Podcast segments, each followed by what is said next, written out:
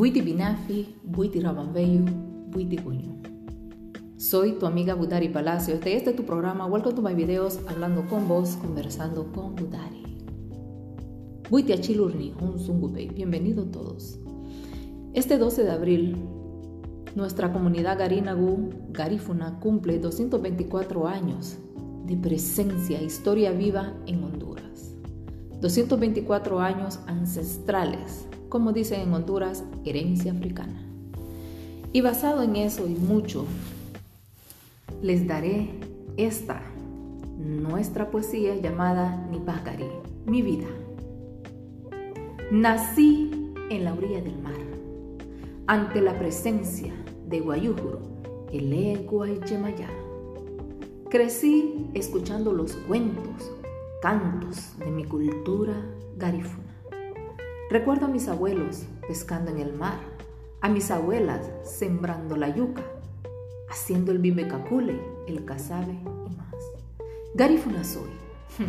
Y tú, hombre garífuna, mentiroso, hipócrita, falso, acomodado, traidor y envidioso, vestido de oro y disfrazado de amor, quieres que me olvide de mi tambor.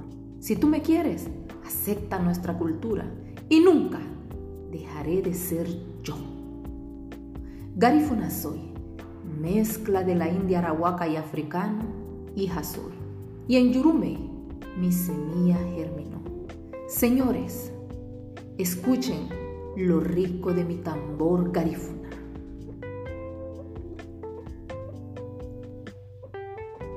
Qué rico, qué delicioso.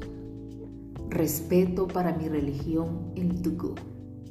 Y es por eso que orgullosamente Budari Palacios, Kalinagu, Kalinagu, Kalipuna, Gainagu, Garifuna, Nubuya. Son 224 años de historia viva de nuestra cultura garífuna. Esta poesía te habla de una mujer que recuerda cuando nació en su comunidad, que también involucra los espíritus del mar, del cielo, que también en su vida tuvo un hombre que a pesar de que era garífuna igual que ella, trató de evitarla, de que no siguiera representando su propia cultura. Esta mujer te habla del orgullo que se siente ser garífuna, de nuestros ritmos, de nuestra religión y de la derivación que nació en San Vicente con la palabra garífuna. Créditos a Budari Dance Company, Grupo Cultural Garífuna en Nueva York. Sintámonos orgullosos de nosotros, sintámonos orgullosos de nuestra cultura. Pongámosla a brillar, sintamos orgullo de nuestras raíces, de nuestros antepasados, de nuestra historia, de los cuatro satuyés que existieron en San Vicente, que, eran, que fueron grandes líderes protegiendo las tierras, protegiendo las vidas de los caribes, calínagos, calíponas o gaínagos.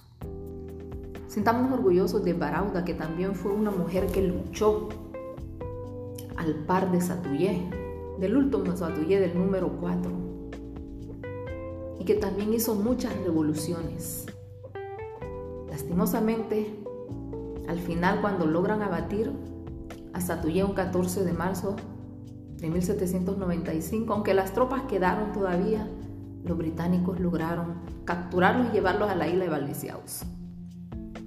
Y de ahí la historia cambió porque fueron exiliados de sus tierras, puestos en barcos Pasaron por todas las islas y llegan a Honduras, Roatán, un 12 de abril de 1797.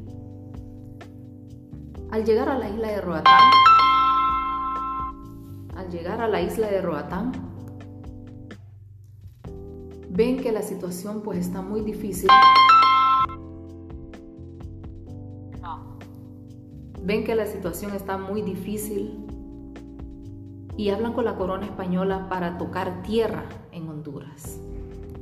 Desde ahí muchos se dispersan pensando que regresarían a San Vicente, pero llegan y hacen sus asentamientos en Belice, Nicaragua y Guatemala. En la historia de Guatemala se dice que fue un haitiano que crea la comunidad de la Puga Livingston. Espero te haya gustado este video de hoy informativo. Perdón por las interrupciones, estamos en Nueva York y esto sucede. Esta fue tu amiga de siempre, Budari Palacios. Gracias.